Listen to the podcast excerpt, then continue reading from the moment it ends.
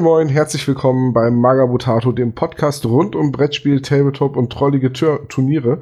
Äh, mein Name ist Tom und ich begrüße heute einen Gast, nämlich den Frederik. Ja, hallo. Frederik, ähm, wir beide haben uns auf der Red Lion Con in Braunschweig kennengelernt und äh, dass du mir von deinem Turnier, das du jetzt gerade mitorganisierst, äh, erzählt. Und dann waren wir uns relativ schnell einig, dass wir da mal im Podcast drüber reden sollen. Denn ähm, ihr organisiert die WTC Open 2019 und das ist ein riesiges, also für meine Verhältnisse riesiges äh, Ninth Age Turnier in Herford. Mit wie vielen Teilnehmern nochmal? Also wir haben jetzt 330 angemeldete Spieler, die auch ihre Listen geschickt haben und äh, die auch erscheinen werden. Äh, dazu kommen halt ungefähr 15 bis 20 Coaches. Also es ist schon reichlich, das stimmt. Ja, ich, wenn ich das jetzt mal so vergleiche mit den Turnieren, die ich organisiere, so mit ihren 10 bis 20 Teilnehmern, wo ich schon immer denke, ui, das ist aber Arbeit. Mit wie vielen Leuten organisiert ihr?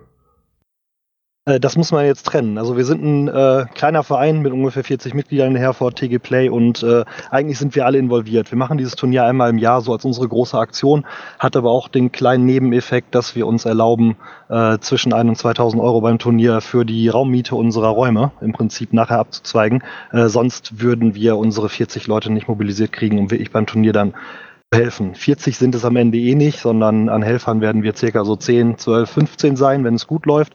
Äh, die Organisation im Vorfeld wird eigentlich von drei Personen übernommen. Das sind Yannick, Peter und ich. Ähm, Im Vorfeld mache ich die meiste Arbeit, ähm, da ich im Prinzip mich ja so ein bisschen das Ganze als mein Baby betrachte. Aber äh, ja, vor Ort, die Organisation, äh, sind wir dann drei Personen. Das muss reichen. Wie, wie kommt man dann auf die Idee, dass man sagt so, okay, ähm, mir reicht jetzt ein Turnier mit 50 Leuten nicht, es muss ein Termin, äh, Turnier mit 300 Leuten sein? Also das, äh, das hat natürlich eine Historie. Wir haben angefangen, boah, jetzt müsste ich mal zurückrechnen, das ist sicherlich sieben, acht Jahre her, dass wir gesagt haben, ähm, von kleinen Turnieren mit 24 Teilnehmern, wir versuchen mal was Größeres zu machen und haben dann äh, den TGH Team Cup ausgerichtet und hatten 120 Teilnehmer, auch international. Das ist in der Sporthalle. Äh, wir sind angegliedert an einen Sportverein. Also TG Play ist eine Abteilung von der Turmgemeinde Herford haben wir dann angefangen, in der Sporthalle solche Turniere auszurichten und das ist gut angekommen. Warum haben wir das gemacht und ein großes Turnier? Wir haben uns damals äh, die großen Turniere in Deutschland angeschaut und waren eigentlich immer happy da zu sein, aber uns fehlte hier und da immer etwas, wo wir gesagt haben, das kann man besser machen, das kann man anders machen. Aber immer nur meckern ist auch nicht äh, das Gelbe vom Ei. Deswegen haben wir gesagt, wir ne, gehen das mal an und versuchen tatsächlich das, was wir uns wünschen für ein Turnier, auch umzusetzen. Und äh, ja, das hat sich dann über die Jahre entwickelt von ja, 100, 120 auf 180. 200 war dann unsere maximale Kapazität. Das hatten wir in den letzten drei Jahren ähm, an Spielern. Und da war die Sporthalle ausgelastet. Jetzt haben wir uns überlegt, wir mieten die Eishalle in Herford. Da haben wir zum Glück dann auch Kontakte über den Sportverein, dass wir die Eishalle bekommen können. Haben gesagt, wenn das Interesse da ist, da wir letztes Jahr im Prinzip ja der Hälfte der Spielerschaft absagen mussten, weil die Sporthalle voll war. Also das Interesse war deutlich größer als die Plätze, die vorhanden waren. Und dann haben wir uns im Prinzip gesagt, ja, die Eishalle ist der nächste Schritt und jetzt haben wir 330 Spieler und sind natürlich happy. Wir haben im Prinzip das größte Turnier, was für Warhammer Fantasy beziehungsweise jetzt Nines Age äh, dann auch so in der Form stattfindet. Die Frage mag jetzt vielleicht ein bisschen ketzerisch sein, aber warum eigentlich Ninth Age und nicht Age of Sigma? Ähm, das ist für mich einfach eine Philosophiefrage gewesen. Äh, Games Workshop hat im Prinzip mir persönlich als Spieler, aber auch unseren äh, Clubmitgliedern, die wirklich äh, Warhammer Fantasy Fanat waren, äh, ja, mit dem Wechsel oder mit dem Töten von Warhammer Fantasy äh, hart ins Gesicht geschlagen. Ähm, wir haben diesen Hintergrund im Prinzip geliebt und äh, Age of Sigma ist nicht mehr das Spiel, was wir wollen. Wir wollen im Prinzip ein komplexes Tabletop-Spiel spielen äh, mit einer Tiefe im Strategieteil, den Age of Sigma in der Form für uns nicht geliefert hat. Wir haben das Spiel getestet und haben es für uns nicht gut befunden.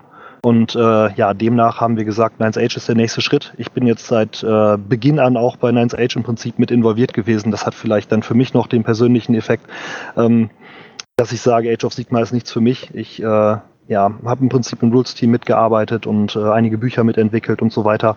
Und ja, von daher fühle ich mich da zu Hause äh, und kenne auch die Spielerschaft durch die ETC, durch äh, andere internationale Turniere. Ich fahre momentan mehr auf internationale Turniere, als dass ich nationale Turniere spiele, weil es mir einfach unheimlich viel Spaß macht und die Community eine ganz tolle ist. Also ist Ninth Age, also ist Ninth Age wirklich so groß, dass man da weltweit Turniere spielen kann? Ja, definitiv. Also ich äh, habe mich in diesem Jahr für meine Frau darf das auf gar keinen Fall hören. Mittlerweile 15 internationale Turniere angemeldet und ähm, es gibt mittlerweile auch die European Masters League. Da ist die WTC auch Teil von. Die European Masters League ist im Prinzip eine Reihe aus zwölf Turnieren, die international in Europa ähm, stattfinden, in verschiedensten Städten. Paris, Prag, wo vielleicht Krakau ist dabei, äh, Warschau ist dabei, äh, Dänemark. Also es sind etliche große Städte, Mailand ähm, wo Turniere stattfinden und wo im Prinzip am Ende in einem Elo-Ranking die Teams, die dort teilnehmen, das sind mittlerweile 22, mit Minimum fünf Spielern, also ein Team kann bis zu zwölf haben. Und ähm, ja, diese Leute sind im Prinzip so organisiert, dass sie halt diese Turniere übers Jahr spielen. Wow, das ist äh, groß. Es war mir gar nicht so klar, dass Ninth Age so eine aktive Turnierszene bekommen hat. Das sind ja dann, nehme ich an, alles ehemalige Warhammer Fantasy Turnierspieler? Das sind sicherlich nicht alle, würde ich sagen. Also ja, ein Großteil natürlich und ich sag mal, Herz und Seele dieses äh, Nines Age Spiels sind die ehemaligen Warhammer Fantasy Spieler, die rund um die internationale Szene, also speziell die ETC, sich organisiert haben. Und ähm, das sind auch diejenigen, die die Regeln im Prinzip weiterentwickelt haben, das Spiel gebalanced haben, zum größten Teil. Aber es entwickelt sich natürlich immer weiter.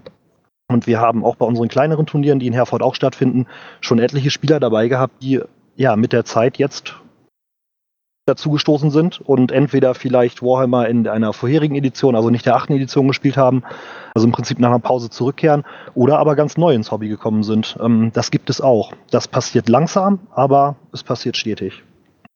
Ich frage mich gerade ehrlich, aber da musst du nicht drauf antworten, wie du heimlich ins Ausland reisen willst, ohne dass deine Frau das merkt.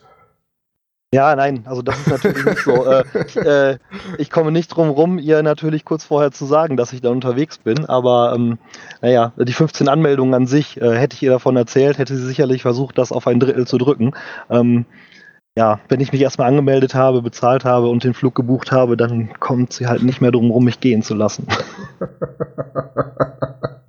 Na gut, reden wir vielleicht etwas mehr äh, über das Turnier und weniger über Dinge, die deine Ehe gefährden.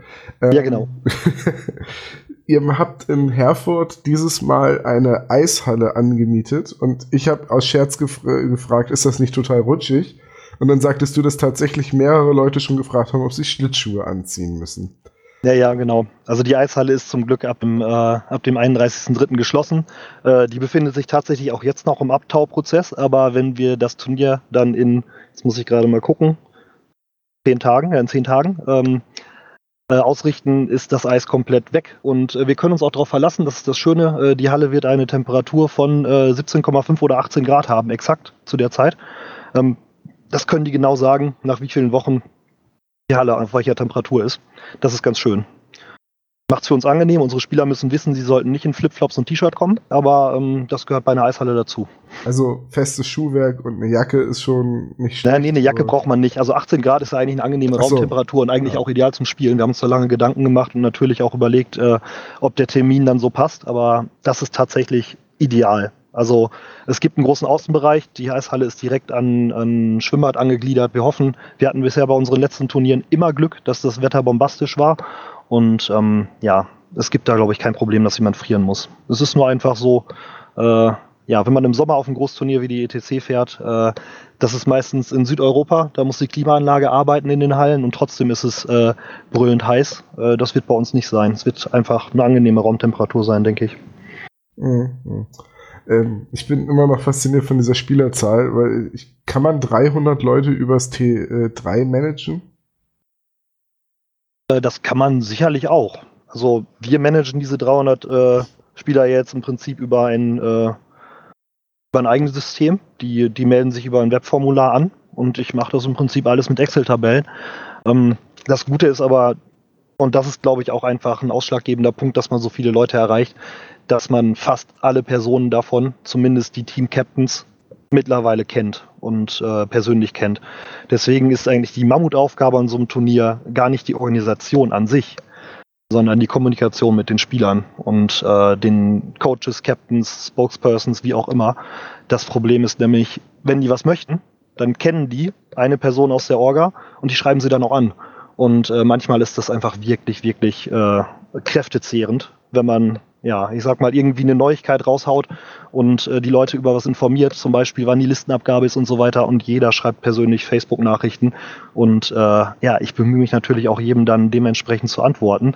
Da man sich aber kennt von Turnieren und auch über andere Sachen quatscht, dann werden natürlich einfach ellenlange Chats daraus und manchmal ja, tut's mir fast schon in der Seele weh, jemanden dann kurz zu halten und zu sagen, du, ich habe jetzt keine Zeit, ich muss mich um was anderes kümmern, weil äh, bei der Anzahl ist es mittlerweile nicht mehr zu handeln, dass man jeden wirklich persönlich so umfänglich betreut, wie ich es eigentlich gerne machen würde.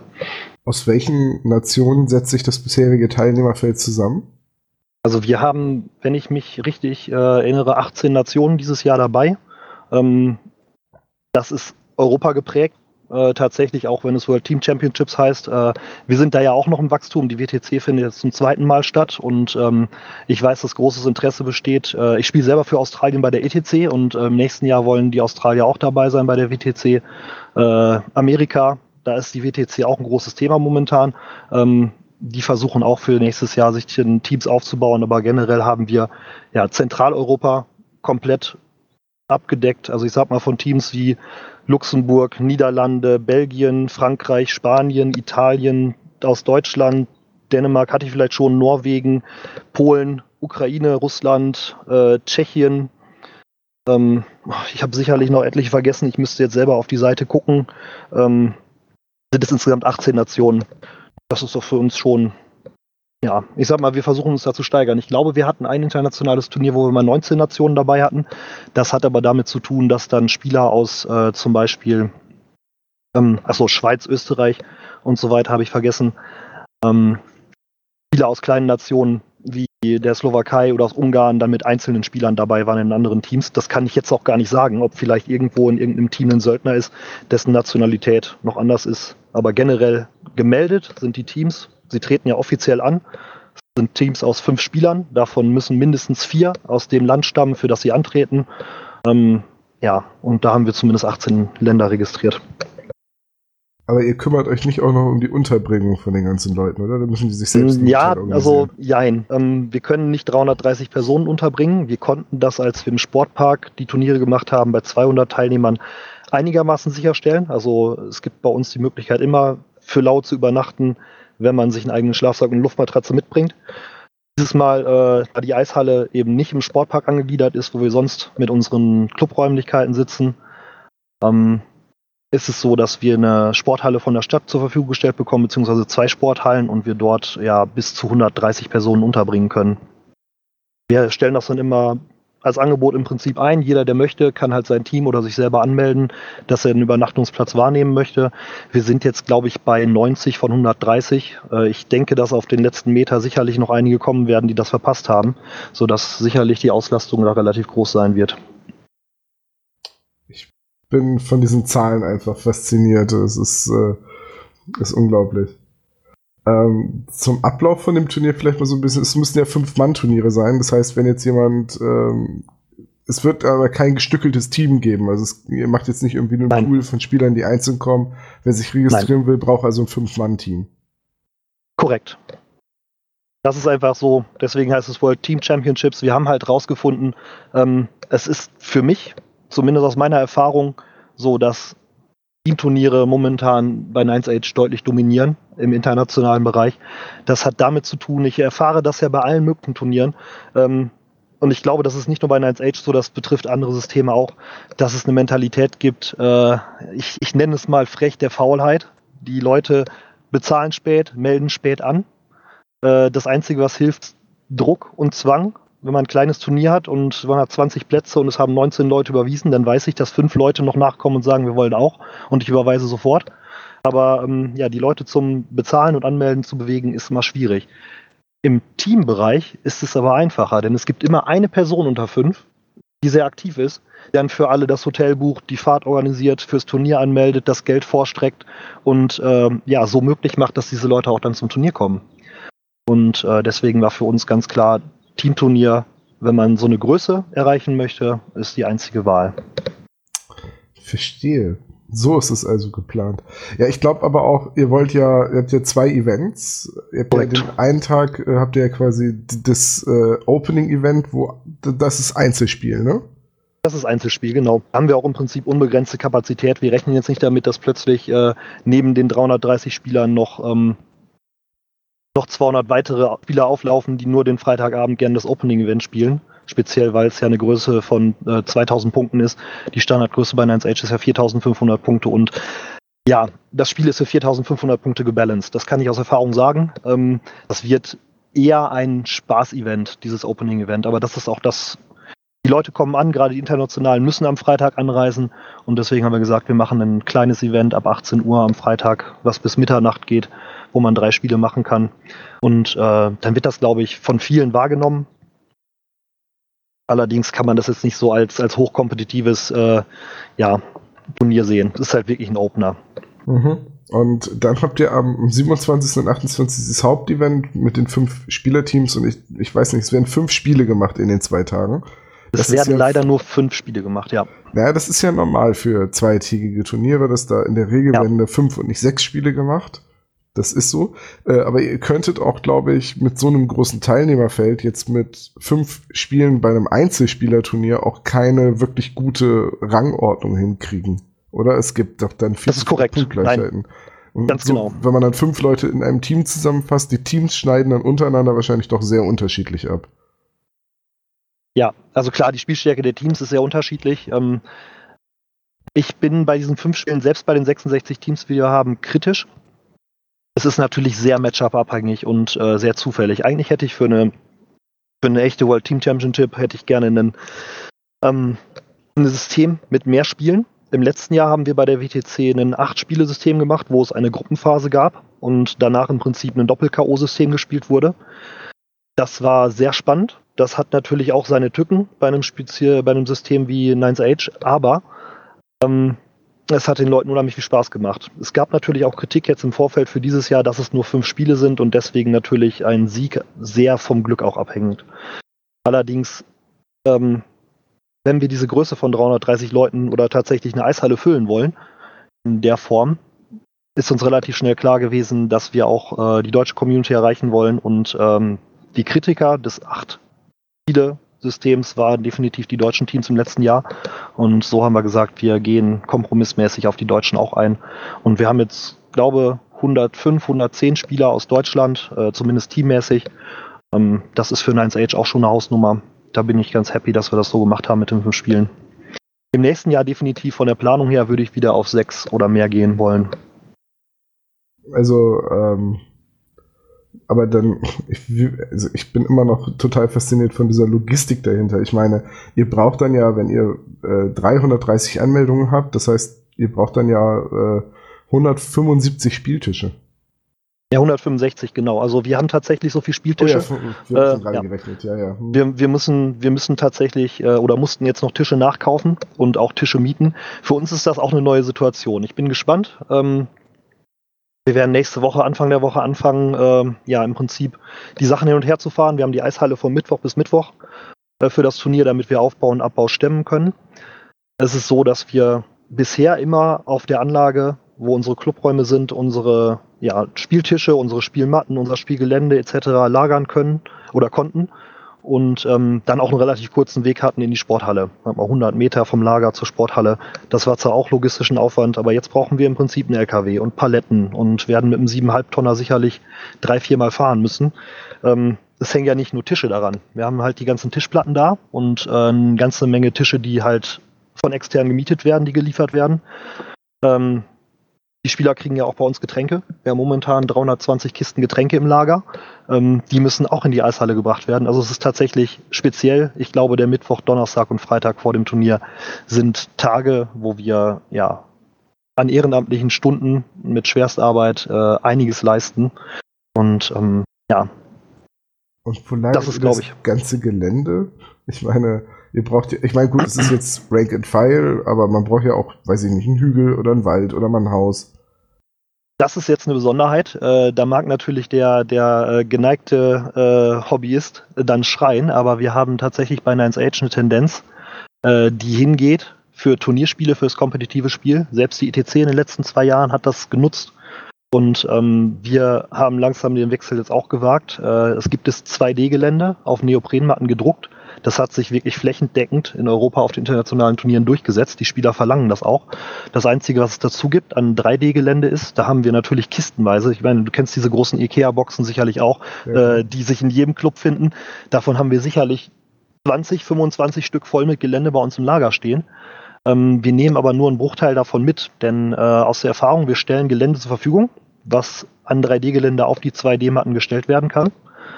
Dieses äh, 3D-Gelände stellen wir aber dann im Prinzip in der Eishalle an die Seite zur Verfügung und die Spieler wissen, wenn sie für die Ästhetik das 3D-Gelände haben wollen, dann können sie sich das aus den Kisten holen, auf den Tisch stellen. Das macht für uns vieles einfacher, und ähm, diese Entwicklung hat tatsächlich damit zu tun, dass gerade bei Nines Age oder damals schon bei Warhammer Fantasy, jeder Fantasy-Spieler weiß das, äh, eine Einheit, wenn man exakt spielen will, auf einen Hügel zu stellen, der dreidimensional ist, ist einfach fürchterlich. Und äh, niemand weiß, von wo er messen soll, sodass sich diese 2D-Geländeteile im Prinzip durchgesetzt haben. Und äh, ja, im Prinzip Green Stuff World äh, als Produzent dieser Matten im exakten Maßstab wie im Regelbuch angegeben. Ähm, ja, ich glaube, da ein ganz gutes Geschäft gemacht hat in den letzten zwei Jahren. Ah, okay, gut, ja. Hm. Hätte ich auch selber drauf kommen können. Ich spiele halt auf Turnieren hauptsächlich sowas wie Freebooters Fate. Und ja, korrekt. Da ist halt 3D-Gelände unglaublich wichtig, weil du natürlich. das Klettern, Springen, diese Vertikalität im Spiel hast. Das hast du natürlich bei einem Rank-and-File-System nicht. Ja, ich meine, es ist eine Ästhetikfrage und die Leute äh, verlangen das auch. Wir haben zum Glück ganz schöne bedruckte Spielmatten. Wir haben uns bewusst äh, gegen Neopren entschieden, als wir damals die Spielmatten äh, erstellt und gekauft haben.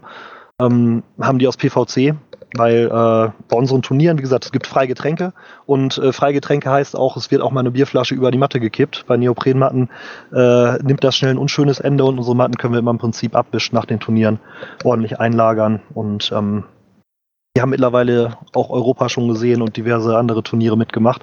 Ähm, ja, wir sind da im Prinzip darauf ausgerichtet, dass wir bei dem Turnier alles für die Spieler so, so einfach wie möglich halten, aber auch so, dass wir langfristig was von den äh, Unterlagen und Utensilien haben, die wir dann besorgt haben.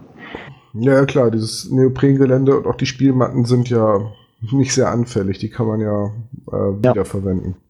Naja, also wie gesagt, unsere PVC-Matten halte ich für sehr unanfällig. Neopren-Spielmatten halte ich für erstens in der Menge äh, kaum erschwinglich. Also wenn ich jetzt überlege, als Turnierveranstalter müsste ich für 165 Tische im Prinzip 165 Spielmatten von Kraken oder sowas kaufen für 70 Euro das Stück. Vielleicht kriegt man in der Menge einen deutlichen Rabatt, aber das ist ja nicht bezahlbar. Nee, nee, da würdest du auf jeden Fall erstmal in die Miesen gehen und das dann mit den nächsten Turnieren deutlich, äh, deutlich. lange refinanzieren müssen. Nein, also wir haben, wir haben einen Weg gefunden äh, über eine Druckerei auf PVC, also LKW-Plane, ähm, eine schöne Matte drucken zu lassen und äh, die kostet dann einen Bruchteil von dem, was ich für eine Neoprenmatte bezahlen würde. Wie lange plant ihr so ein Turnier? Du hast ja gerade schon gesagt, es wird drei Tage lang aufgebaut und dann müsst ihr es drei Tage lang durchziehen und die mhm. Spieler mhm. quasi versorgen etc. Dann muss es ja auch wieder abgebaut werden. Das, das heißt, ihr habt quasi so zehn, zwölf Tage, nehme ich mal an, jetzt dann akut, wenn das Turnier durchgeführt wird. Aber das ist ja auch im Vorfeld mit sehr viel Aufwand verbunden.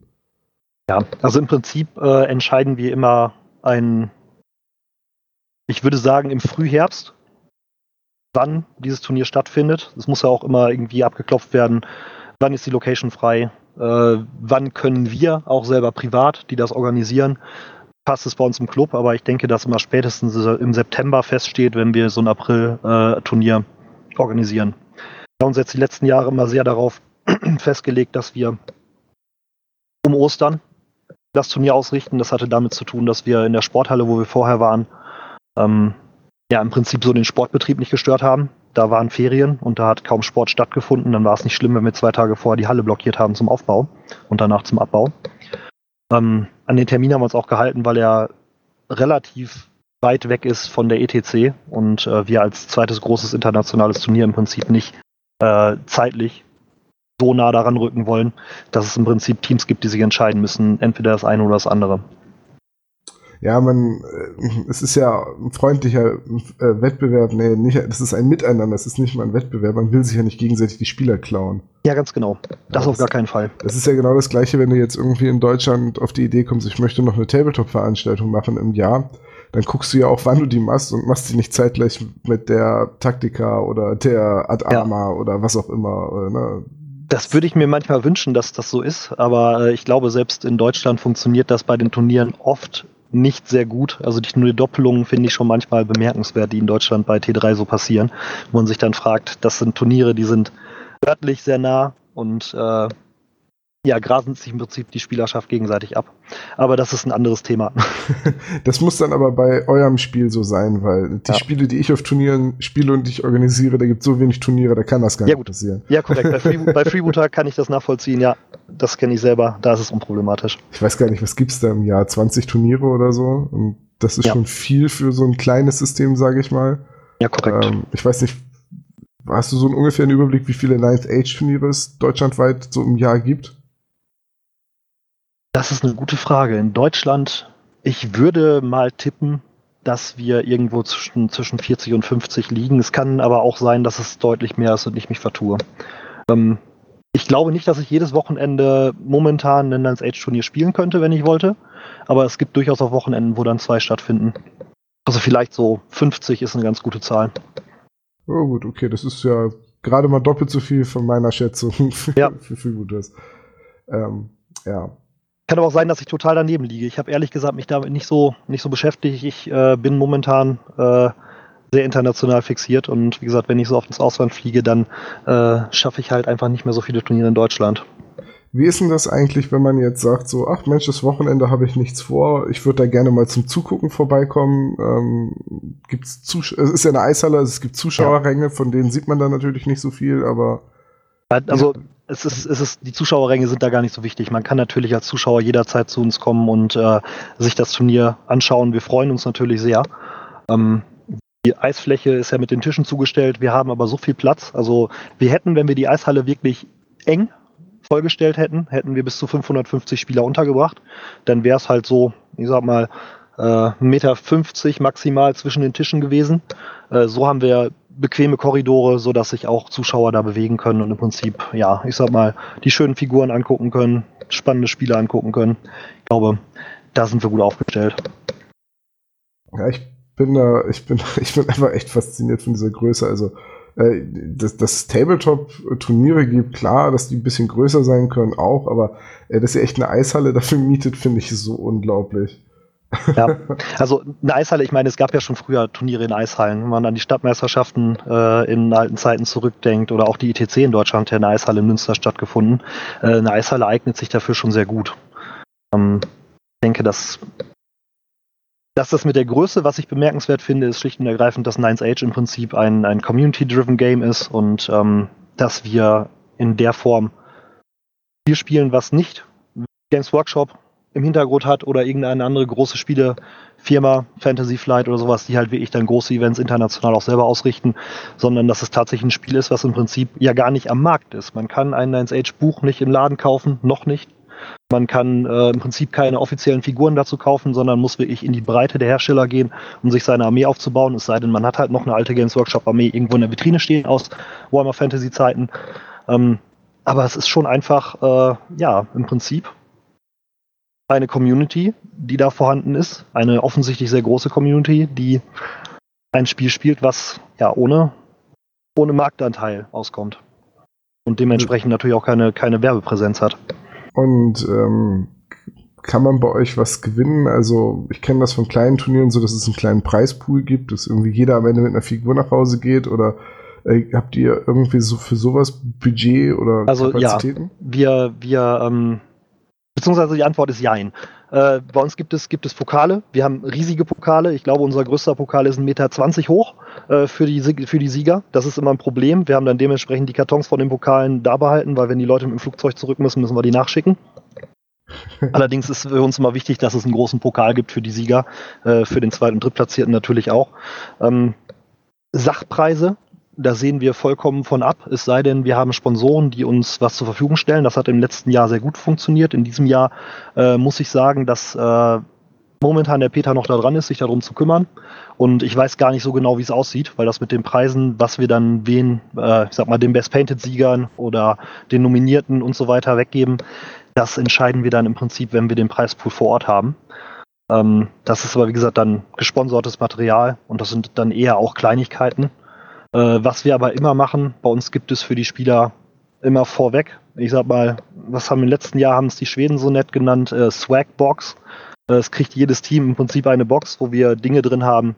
Letztes Jahr gab es Würfelbecher, eine Figur direkt zum Turnier. Da hat uns ähm, ein, ein, Hersteller aus Italien äh, hat uns eine 3D-Figur im Prinzip erstellt und auch den Spielern dann zum Download frei zur Verfügung gestellt, die speziell zum Turnier gehörte. Und die haben wir im Prinzip dann 3D drucken lassen und an die Spieler ausgegeben. Und äh, ja, solche Nettigkeiten halt einfach Dinge drin sind, wenn man das auspackt, wo man sich, sich drüber freuen kann und eine Erinnerung hat für das Turnier. Sowas haben wir in diesem Jahr auch. Es gibt von uns halt immer Paarungskarten für die Paarungsphase in diesem Teamturnier, die äh, ich auch auf jedem internationalen Turnier im Prinzip überall dann wiedersehe, wo ich mich freue. Wir haben immer Fluxkarten, die man braucht für die Magiephase, für das Spiel. Und in diesem Jahr haben wir noch was in unserer Swagbox, was ich aber jetzt nicht verrate, äh, weil das neu ist und die Spieler das sicherlich so noch nicht gesehen haben. Oh, das klingt aber gut. Es klingt unglaublich professionell und ähm, wer jetzt neugierig geworden ist, kann einfach mal bei euch auf die Seite gehen. Ich verlinke die hier auch unter dem Podcast, die worldteamchampionships.com. Da ist momentan äh, alles an Informationen zu finden. Ihr habt auch eine Facebook-Seite und man kann das auch im T3 sich angucken, das Turnier. Ähm, da steht es drin. Ähm, fällt mir ein, hattest du eigentlich gesagt, warum ihr nicht über T3 die Anmeldung laufen lasst? Ja, also hat zwei Gründe. Ähm, der eine ist, dass T3 uns nicht alle Informationen liefert, die wir gerne bei einer Anmeldung von den Spielern hätten, speziell weil wir uns ja auch selber ums Essen kümmern. Gut, in diesem Jahr haben wir zum ersten Mal eine Versorgung über einen Caterer, weil wir in der Eishalle keine eigene Küche haben. Bisher haben wir die Versorgung komplett selber übernommen. Ähm, das erleichtert uns dieses Jahr die Arbeit ein bisschen, dass wir 330 Leute nicht noch auch komplett mit verköstigen müssen. Frühstück machen wir trotzdem selber und Waffeln gibt's natürlich nachmittags auch immer noch für jeden, also äh, da keine Sorge haben äh, für alle, die kommen. Ähm, die zweite wichtige Sache ist, dass wir nicht wollen, dass bei T3 ein Turnier mit 330 Teilnehmern steht, wo hauptsächlich internationale äh, Personen teilnehmen und damit das NTR-Ranking in Deutschland im Prinzip komplett über den Haufen geworfen wird und auf Sicht irgendwie ein Jahr lang dann, wenn zum Beispiel Polen, Russland oder wer auch immer das Turnier gewinnen sollte, äh, die fünf Spieler aus dem erstplatzierten Team auch die ersten im NTR-Ranking sind. Das ist nicht zielführend in unseren Augen und deswegen nehmen wir das Turnier auch nicht ins Ranking beim NTR mit rein. Ja, äh, achte ich als sinnvoll. Ja, ja, definitiv. Also wir hatten die Diskussion in den letzten Jahren schon öfter, aber äh, da bin ich auch relativ stoisch und konsequent geblieben.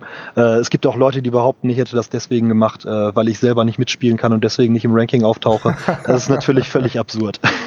Das ist der einzige Grund, warum ich auf meinen Turnieren immer mitspiele, weil ich im Ranking auftauchen will. Auf jeden Fall, ja, ganz wichtig. Also ich spiele auf meinen Turnieren immer mit. Nicht, weil ich Spaß am Spiel habe, die Leute kenne und mich darauf freue zu spielen. Nein, ich will unbedingt im Ranking weit nach vorne kommen. Ich spiele bei unseren Turnieren in der Regel auch immer mit, aber bei diesem Turnier ist es einfach unmöglich. Äh weil die Orga-Arbeit tatsächlich einfach, einfach enorm ist, auch vor Ort. Und ähm, also ich glaube auch während der Partien mit drei Schiedsrichtern 165 Tische zu managen, Respekt. Das, das funktioniert tatsächlich. Wir sind, wir sind in dem Falle äh, dreieinhalb Judges, muss ich sagen. Also wir haben äh, den Konrad aus Polen als äh, Head Judge und das ist, äh, ich glaube, in meinen Augen der beste, den wir bekommen können.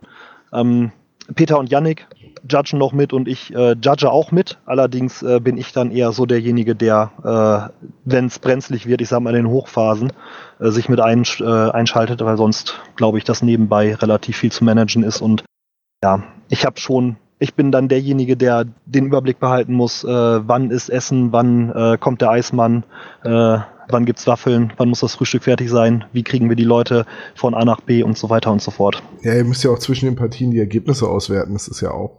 Ja, das machen wir über Tourneykeeper und das funktioniert immer relativ gut, denn Tourneykeeper ist eine Plattform, wo die Spieler online ihre Ergebnisse selbst eingeben. Ah, okay. Und ähm, das hilft enorm. Äh, Tourneykeeper vielleicht auch wichtig einfach zu erwähnen, äh, wer das Turnier verfolgen will, im Prinzip live mit Ergebnissen, Zwischenständen, individuellen Rankings und so weiter. Ähm, das liefert Tourneykeeper alles. Man kann im Prinzip da das Turnier anwählen und dann live beim Turnier sehen, wie sieht's aus. Wer ist gegen wen gepaart? Also wir machen auch die Paarung über Tourneykeeper.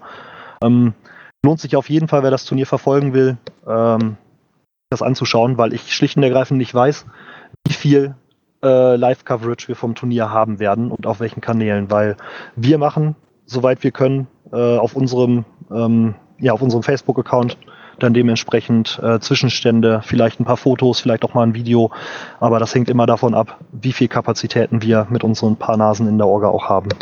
Ja, glaube ich sofort.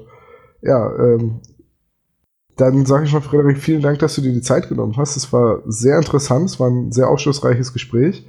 Ähm, wie gesagt, ich verlinke euer Turnier und auch eure Seite hier unter dem Podcast und den haue ich auch jetzt möglichst zeitnah raus. Und wir haben es noch nicht gesagt, aber ich finde, es verdient besondere Erwähnung. Du bist jetzt gerade auch nicht bei dir zu Hause an deinem PC, sondern du sitzt im Auto in Frankreich auf dem Parkplatz der Touristeninformation und nutzt deren WLAN, um mit mir zu skypen. Ja, korrekt. äh, anders war es nicht machbar. Äh, das versprochene WLAN in der Unterkunft äh, äh, ist unterirdisch. Von daher musste ich irgendwie improvisieren. Aber das ist alles gut. Ich habe mein Equipment mitgenommen, ordentliches Headset, das war, glaube ich, so das A und O. Und ähm, ja, ich freue mich auf jeden Fall, dass du mir die Möglichkeit gegeben hast, mal ein bisschen mit dir zu quatschen und äh, ja, auch ein bisschen die Community daran teilhaben zu lassen, was uns so bewegt, warum wir dieses Turnier machen. Und äh, ja, wir freuen uns über jeden, der spontan Lust hat, vorbeizukommen. Der Weg lohnt sich und ja, es gibt bei uns auch auch äh, Getränke. Äh, da könnt ihr sicherlich auch mal reinhorchen. Also für die Gäste gibt es auch was zu trinken. Ja, ja, also wir sind da, wir sind da ganz gut aufgestellt. Ich hoffe, dass wir auch diesmal ein bisschen Öffentlichkeit erreichen. Für uns ist das wichtig. Wir sind ja zuerst äh, das erste Mal, das ist vielleicht noch wichtig zu sagen, in der städtischen Einrichtung. Also die Eishalle äh, ist von den Stadtwerken, also im Prinzip einer, äh, eines Subunternehmens der Stadt Herford. Ähm, geführt und deswegen geht im Prinzip alles, was wir benutzen, über offizielle Kanäle, so dass wir diesmal auch dann äh, ja dementsprechend Radio, TV, Presse, Bürgermeister, Dezernenten, äh, Sportausschuss etc. einladen mussten, um ein bisschen das Ganze offiziell zu halten. Das ist für uns ganz wichtig, um sicherzustellen, dass wir im Prinzip sowas wie die Eishalle im nächsten Jahr noch weiter nutzen können. Also wir hoffen, dass das Ganze positiv dargestellt wird und alle Spieler, die kommen und zuhören, äh, benehmt euch ein bisschen. Ja. Ja. Okay, Frederik. Super, das war ein Schlusswort. Dankeschön. Ja, super. Vielen Dank und äh, wir laufen uns bestimmt irgendwo mal wieder über den Weg. Ja, ich hoffe, dass ich mal zum Freebooter-Spiel nach Bremen kommen kann. Ja, sehr, sehr gerne. Du, immer Jeden Fall. Zeit. Entweder privat oder auf eins unserer Turniere. Ja. ja, ja, nach der, wir sprechen nach der WTC, dann habe ich mehr Zeit. Ja, ja, klar. Wenn du gerade nicht irgendwo in Europa oder der Welt rumtingelst, um Ninth Ace zu spielen. Schaffen wir. okay, also dann noch einen schönen Frankreich-Urlaub. Dankeschön. Ciao. Ciao.